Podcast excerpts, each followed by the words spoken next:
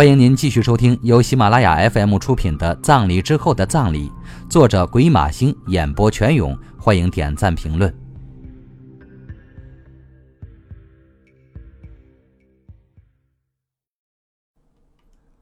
第二十集，自恋的男演员。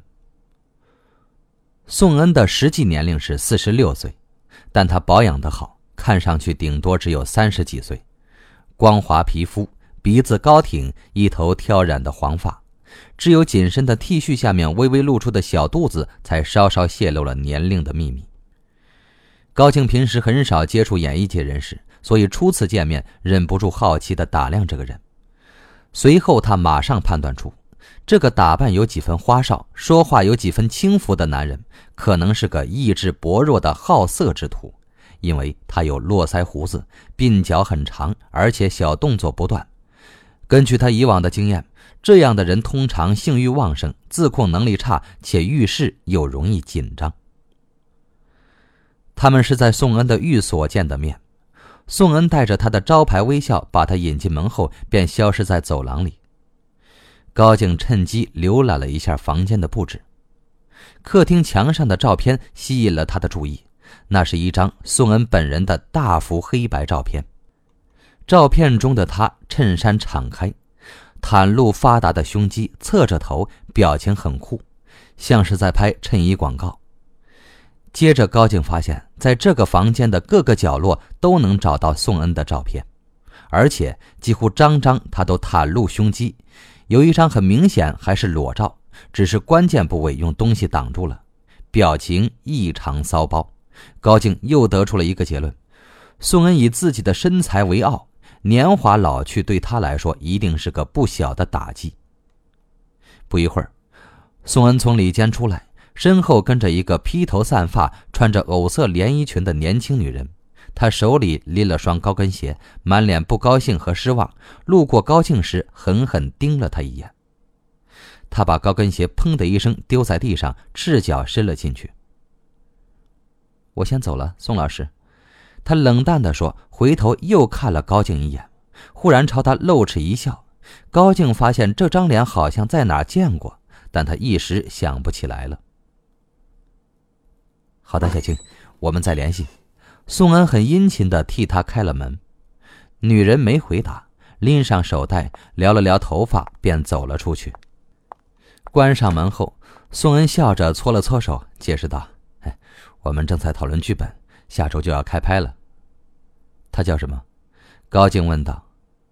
袁清。宋恩微笑起来。你可能对他有点印象。前不久，他拍了一部跟警察有关的电视剧，剧组让他上你们警察局下过生活。他在那里待过两天。他还有个朋友在你们那里工作。经宋恩这么一说，高静马上想起来了。前几天，他看见这个袁清跟张小桃一起坐在饭厅里说说笑笑。当时袁清还曾跟他前后脚打过饭，当时他也是这么朝他笑过一笑。他几岁？二十四，年龄跟张小桃相仿，没准他们就是同学。这么说来，有可能他会记得白丽莎提到过的那个旧同学。高静决定有空找袁清聊一聊。把他的电话给我好吗？没问题。宋恩随口报了个电话号码，看着高静记下了。他说：“嘿，看来警察先生对小青很感兴趣啊。她的确是个美人。”高静抬起眼睛，严厉的盯着他。宋恩马上意识到自己说错话了，他尴尬的笑了笑，走到了房间的另一头。你跟白丽莎是什么关系？什么关系？宋恩转过身，提高嗓门重复了一遍，好像这个问题侮辱了他的人格。但一接触到高静冷峻的眼神，他的气势马上又矮了下来。哎，我们是朋友，很亲密的朋友。他一边说，一边轻浮的耸了耸肩。他是什么时候通知你去参加生日派对的？呃，是派对的前两天。他是八月二十五日凌晨死的。他的生日派对在八月二十四日，你说的派对的前两天是指八月二十二日吗？高静问道。他注意到自己的这番话让宋恩的眼神有些涣散，好像他被一个充满数字的绕口令砸昏了脑袋。你说什么？八月几号？他果然不大明白。大概演员对数字都不太敏感。高静想，于是他只能简化自己的问题：“你是不是八月二十二日接到派对邀请的？”“，也许是的，可能。”宋恩考虑了一下，才回答：“可是我查过，白丽莎的生日是在九月份，那天不是她的生日。你是她亲密的朋友，难道不知道吗？”高静怀疑这个问题，郑兵是否已经问过他了？但是宋恩的回答告诉他，没有人问过他这个问题。我，我不知道他是什么时候生日，我从来不记这个。其实我也有一年没跟他见面了。我们平时只是偶尔通通电话。他不安的挠挠头顶，这倒是新发现。这么说，这一年你们的关系不怎么样？不，朋友还是朋友，只是……宋恩仰头望着墙上自己的大幅照片。这一年我很忙，我要拍片，经常东奔西跑。既然是这样，你突然收到这个邀请。不觉得奇怪吗？不觉得，丽莎做事向来出人意料。我喜欢的就是她的这种性格。宋恩的双手扣在一起，两个大拇指交替上下，忙个不停。这个人很紧张。高静想。他怎么约你的？在电话里说还是见面？他打电话来的，他说那天是他的生日，叫我去吃饭。宋恩的大拇指仍然在忙，高静想，那好比就是他现在的脑神经。你不是很忙吗？他怎么知道你一定会去？他一开口就说你一定要来。宋恩把目光再度投向墙上自己的露胸照。他问过其他的演艺界的朋友，知道我的电视剧刚刚杀青，那几天正好有空。他说，我是诚心诚意请你的。如果你不来，我只好改期了。既然他这么有诚意，我当然不好意思拒绝。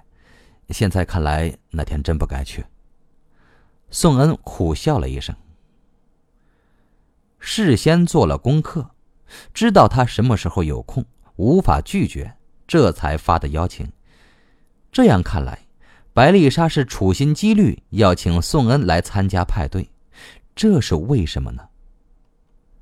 说说那天晚上的情形。呃，他说了一些过头的话。宋恩很戏剧化的挑了挑眉毛。这没什么，我了解丽莎，以前在剧组，她也经常动不动发脾气，所以她常得罪人。他那天晚上喝了什么？他喝的是红酒。宋恩说完，马上补充了一句：“是她老公倒的。你们客人用的是一次性的杯子。”还是他们家的酒杯，是他们家的酒杯。丽莎向来不喜欢一次性杯子。宋恩转过头去，看着自己客厅里的那个茶盘，那上面放着一排整齐的玻璃酒杯。高静记得上次去施永安家，他仔细观察过施家的茶盘，那里放着白丽莎的三个专用的杯子和另外三个白瓷茶杯。放置茶杯的柜子在餐厅外面的客厅里。餐厅和客厅之间隔了一道玻璃门，所以下毒者只有走出这道玻璃门，才能进入客厅投毒。高静决定迅速分析一下凶手的作案轨迹。毫无疑问，凶手必然是听了白丽莎的那番话后才动了杀心。接着，他想办法找到了毒药，神不知鬼不觉地走到客厅的茶盘前，将毒药放进了白丽莎的专用白开水杯。所以，凶手必然符合三个特征：一，凶手知道白丽莎放置氰化钾的地点；二，凶手知道哪几个是白丽莎的专用杯子；三，凶手知道别人不会使用白丽莎的专用杯子。换言之，凶手跟白丽莎非常熟悉。那么现在就要搞清楚几个问题：白丽莎可能把氰化钾放在什么地方？二，有谁可能接近放毒药的地方和茶盘。整理完思路后，高静问宋恩：“白丽莎不喜欢用一次性杯子，那她平时用什么杯子喝茶？”她有自己的专用杯子。宋恩不假思索地说：“专用杯子是什么意思？”以前他在剧组的时候，通常会要用好几个杯子和不同的东西。宋恩皱着眉头笑，像是在慨叹女人的麻烦。一个杯子喝咖啡，一个杯子喝茶，一个杯子喝白开水。他会不会会用？不会。宋恩确定地说：“他在有些地方非常固执。”你认识他多少年了？嗯，有些年了吧。看上去，宋恩不太喜欢提起时间，这可能让他联想到自己的年龄。他叹了口气，仰起头回忆着：“你是哪一年认识他的？”高静换了一种问法：“是一九九三年，我们一起演《海之恋》的时候认识的。我是那部戏的男主角，他演女配角。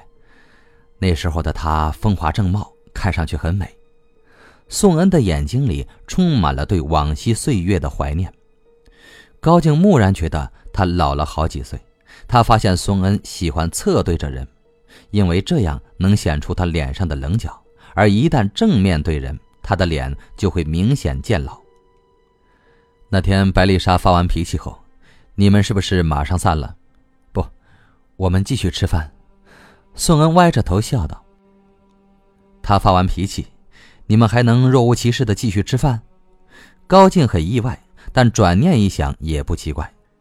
在座的个个都是白丽莎的老熟人，大家都知道这是她的老毛病，所以没有人在意。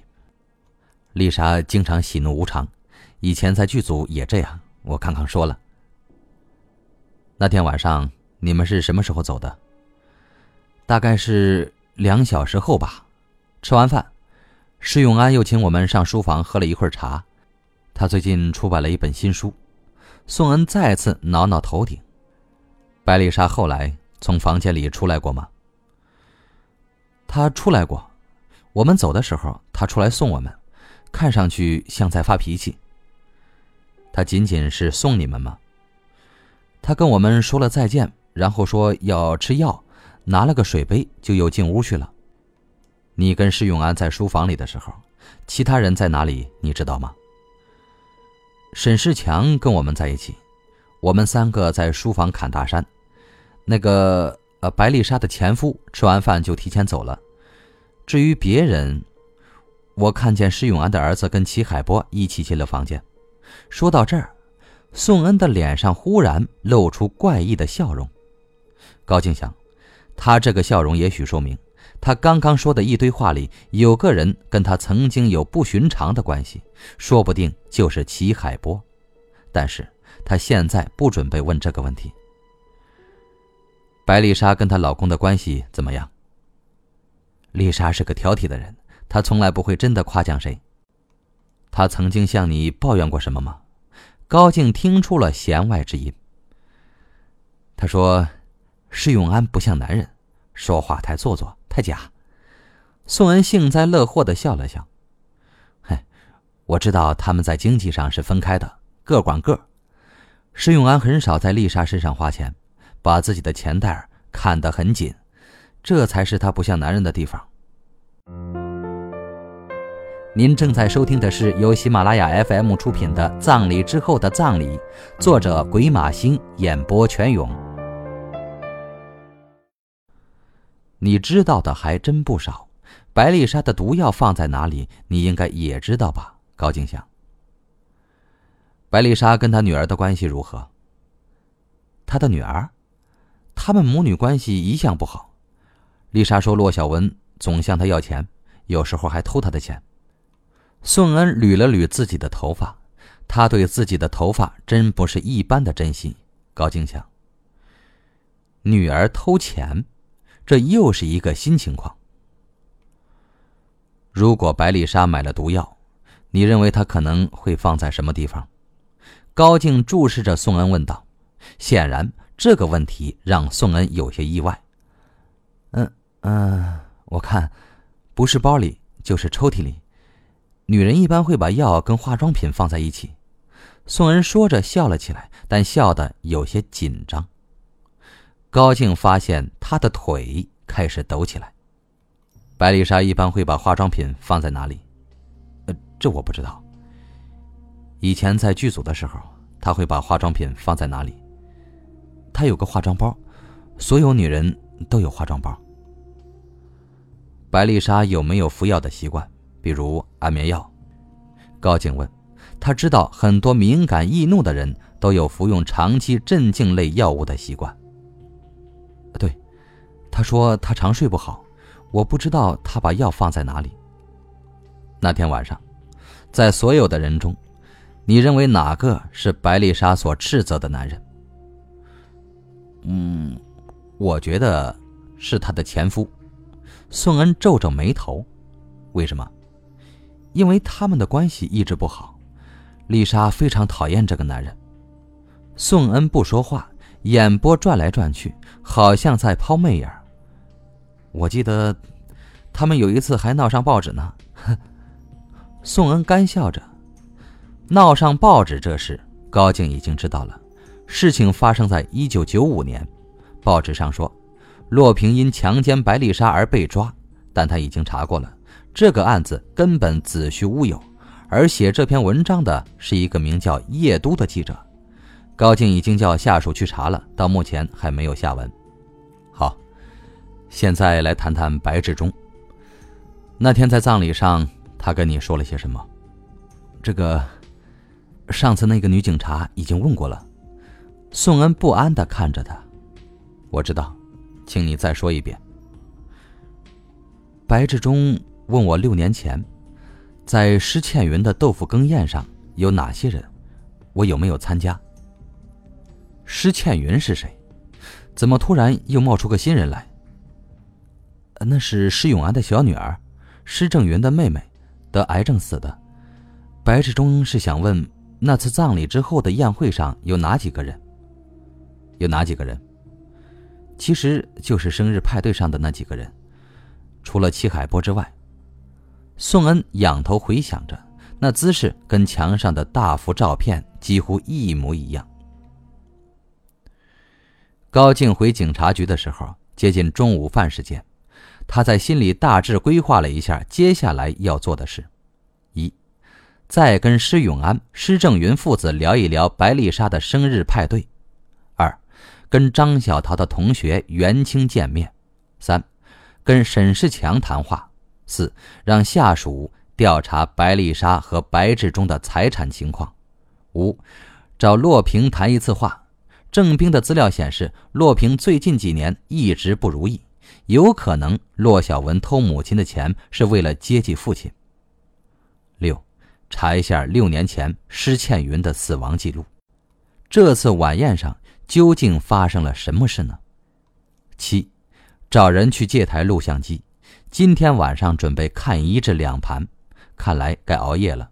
八，下午一点跟高杰约好在房地产交易中心见面。最后那条。让他的心剧烈的颤抖了一下，这让他联想到自己银行存折上的那个微不足道的数字，六万。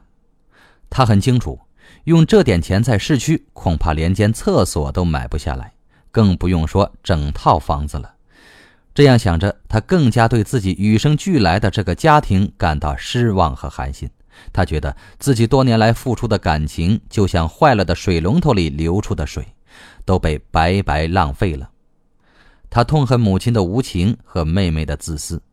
夜深人静，当他一个人的时候，他经常愤恨地想：如果知道自己有朝一日会被赶出家门，那他早就该离家出走，背上自己的行李，永远离开这个从来没给过他一丝快乐和温暖的家。这样想着，他就越发感到莫兰对他的好。他想起昨晚在饭桌上，他竭力维护他，在树荫下巧妙诱惑他的事，又想到过去的许多事。他真不知道这世界上还有谁比她更美丽、更善良。只要有墨兰就够了。他一遍遍对自己说：“只要有她就够了。”忙了一上午，他觉得肚子有点饿，便径直走进了警察局的饭厅，想饱餐一顿。但他一进门，就被一股来自异性世界的强烈气流逼得连着倒退三步。他看见郑冰站在他面前，仪态万方的微笑。今天他穿了一身运动装，看上去像个体育台的女主播。你好，他落落大方的说：“我们一起吃午饭吧，高静。”